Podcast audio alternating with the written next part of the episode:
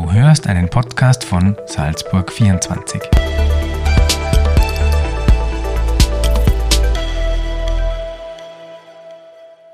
Hallo, liebe Salzburg 24 Zuhörer, schön, dass ihr wieder dabei seid. Es ist heute der 17. Dezember. Es ist genau eine Woche vor Heiligabend und ich sitze jetzt gerade in einem wunderschönen Haus in Seekirchen in der Küche und da blinzelt die Sonne durchs Fenster rein und neben mir sitzt der Gustl. Der Gustl ist 73 Jahre alt, bald 74 und er spielt und singt leidenschaftlich gern und das vor allen Dingen in den Seniorenheimen in Salzburg. Der Gustl hat uns heute eine wunderschöne Weihnachtsgeschichte zu erzählen, die auf einer wahren Begebenheit beruht. Gustl, bitte. Ja, das war ein Weihnachtswunsch von einem alten Mann. Im Seniorenwohnheim Eugendorf habe ich zur Adventszeit eine Singstunde gemacht. Wer kennt Adventlieder oder Weihnachtslieder oder Lieder, die ihr zu Hause während der Adventzeit gesungen habt? Dann denken die Bewohner nach und nach und es meldet sich der eine oder der andere. O Tannenbaum, süßer die Glocken, die klingen und viele andere mehr. Manche können sich gar nicht mehr daran erinnern, was sie zu Hause gesungen haben. Ich singe dann eher Lieder, die fast niemand kennt alte Adventlieder. So vergeht die Zeit bei schöner, gemütlicher Atmosphäre. Es war genau eine Woche vor Weihnachten, so wie heute. Da meldete sich ein alter Mann, Josef hieß er. Er war in diesem Jahr 97 Jahre alt geworden und ist seit circa 20 Jahren ganz blind. Er hat immer gerne mitgesungen und wünschte sich das Lied Stille Nacht, heilige Nacht. Plötzlich riefen einige Bewohnerinnen, das geht nicht, dieses Lied wird nur am heiligen Abend gesungen. Ich beruhigte die Gemüter ein wenig und sagte, Josef, kein Problem, ich singe zum Schluss dieses wunderschöne Lied für dich. Wer da bleiben möchte, kann auch gerne mitsingen. Als letztes Lied sang ich dann Stille Nacht, heilige Nacht. Es war ganz ruhig. Niemand ist gegangen. Einige sangen leise dazu. Es war wie ein Gebet. Am Schluss weinte der alte Mann so sehr, seine Tränen tropften auf seine Jacke und Hose. Mir kamen auch die Tränen, als er dann sagte, Gustl, du hast mir eine so große Freude gemacht. Ich ging zu seinem Sessel und legte meine Hand an seine Schulter. Gerne, Josef, gerne, habe ich das gemacht. Zwei Tage vor Weihnachten ist er für immer eingeschlafen. Er hätte das Lied am heiligen Abend nicht mehr hören können. Das war für mich ein großer Weckruf, so etwas immer zu machen, nach den Gefühlen, die man hat, sollte man immer gleich handeln.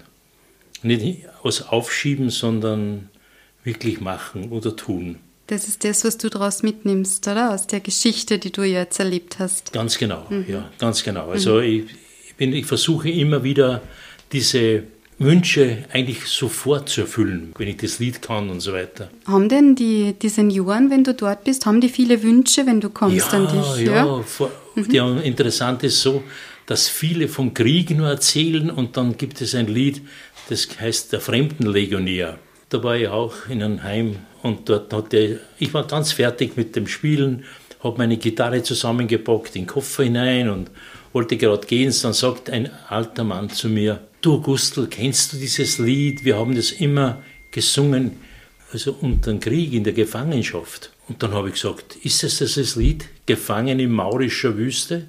Ja, genau, das, so ist es gegangen. Dann sage ich, warte, sagt er, sing mir das nächste Mal das Lied. Na, sage ich, das singen wir jetzt gleich.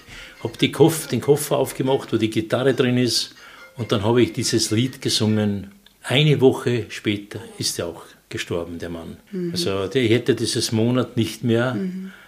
äh, er hätte es nicht mehr erlebt. Und so gibt es so viele Geschichten und Erlebnisse, ja, das würde wahrscheinlich den Raum sprengen mhm. da.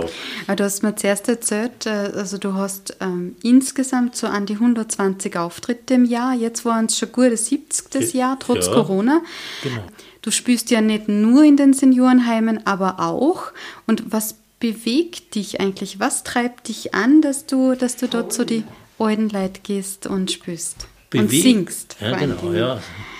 Bewegen tut mir eins, also ich habe gesehen, dass die alten Menschen, viele bekommen überhaupt keine Besuche mehr. Und wenn ich dort bin, dann sitzen sie schon um mich herum. Einmal wollte eine direkt auf meinen Schoß sitzen. Mhm. Dann sage ich, da muss ich die Gitarre haben. Und, und so ist ja das immer ein bisschen lustig auch. Es ist auch wie, ich sage, wie in einem Kabarett ist es öfters sogar sehr lustig wenn die Leute dann sagen, ja, dieses Lied kenne ich nicht. Und wenn ich dann beginne zu singen, auf einmal in ihrem hintersten Stübchen kommt das Lied wieder raus und die können dann den Text und ich singe dann zwei Strophen, drei Strophen mit, ganz perfekt. Natürlich gibt es auch andere Fälle, die was halt nicht mehr singen können, aber die hören einfach dann nur zu und ihr Herz ist einfach offen worden. Das glaube ich, das kann man so wirklich verspüren. Und mhm. meins auch. Und darum mache ich das. Ich mache das so gern, und ich denke, ich hoffe, ich kann das nur einige Jahre so fortsetzen, diese Liebe zu diesen alten Menschen. Und so ist man einfach dabei, um, um Freude zu geben. Nicht nur jetzt zu Weihnachten, weil manche Heimleiter sagen, ja, zu Weihnachten, da kommen aus anderen Sparten auch der Kindergarten und diejenigen und diejenigen kommen, aber das ganze Jahr sieht man niemand. Aber das ist mhm. Schöne, ich komme eigentlich regelmäßig. Ich habe schon für nächstes Jahr schon wieder an die 80 fixe Termine in den verschiedenen Heimen. Mhm. Ich kann mich kaum mehr erwehren. Mhm. Es war heuer ja ganz ein besonderes Jahr, natürlich ja durch Corona. Wie hat es dich in deinem Tun beeinflusst und, und wie funktioniert das dann überhaupt, wenn du in die Seniorenheime gehst? Ja, das ist interessant. Also manche Heime sind sehr streng. Ich war gestern zum Beispiel in Neumarkt mit meiner Frau. Wir haben praktisch diese Untersuchung mitmachen müssen, diese Corona-Untersuchung mit dem Stabel durch die Nase. Ja. Hat alles gepasst. Und dann sind die Leute gekommen und haben dann gesagt, das war wieder so schön, das war wieder so schön. Wenn, wenn die alten Lieder erklingen. Und in einer Woche haben wir dort Weihnachtsfeier, also mhm. einen Tag vorher, am 23. Ja. machen die eine schöne Weihnachtsfeier und da singe ich sehr viele alte Lieder, die viele gar nicht mehr kennen, aber die was vom Text her so sinnvoll sind und große Freude mhm. bringen mhm. immer. Ich habe dich zuerst gefragt, was dir denn so antreibt, dass du in die Seniorenheime singst und du hast gesagt, dein Ziel ist es oder deine Intention ist es eigentlich, die Herzen zu berühren. Genau. Ähm, du hast nachher gesagt, es berührt auch dich, ja. wenn dir das gelingt. Ja. Da würde ich gerne nochmal nachfragen, inwiefern berührt dich das? Was berührt dich da? Ja, es berührt mich einfach deswegen, weil ich merke, dass die Liebe in vielen Heimen fehlt. Es gibt einige ganz ausgezeichnete Pfleger und Pflegerinnen, die wirklich das Herz am richtigen Fleck haben, aber leider auch andere Menschen, wie es da überall gibt, die einfach nur praktisch die, die Arbeitszeit verrichten. In einem Heim habe ich mal gesehen, dem Mann rinnt die Nasen und rinnt die Nasen und tropft in sein Kaffee rein und niemand putzt ihm die Nase. Und dann habe ich mal gefragt, wieso siehst du das nicht? dann sagt er, das geht mich nichts an. Und das tut mir gewaltig weh. Und so möchte ich praktisch auf meinem Weg, wie ich das mache, einfach dem, mein Herz öffnen für diese Menschen, dass sie sehen können, hoppla, es gibt nur jemand, der, der mich anhört. Ich habe ein schönes Erlebnis gehabt. Also ich war in Amerika drüben und habe jeden Tag am Abend haben die fremde Leute eingeladen, dass sie praktisch Salzburger Musik oder alte alte Lieder von Österreich singen, die waren ganz begeistert. Und einer davon hat gesagt, du, auf meinem Begräbnis, Gustl, musst du spielen.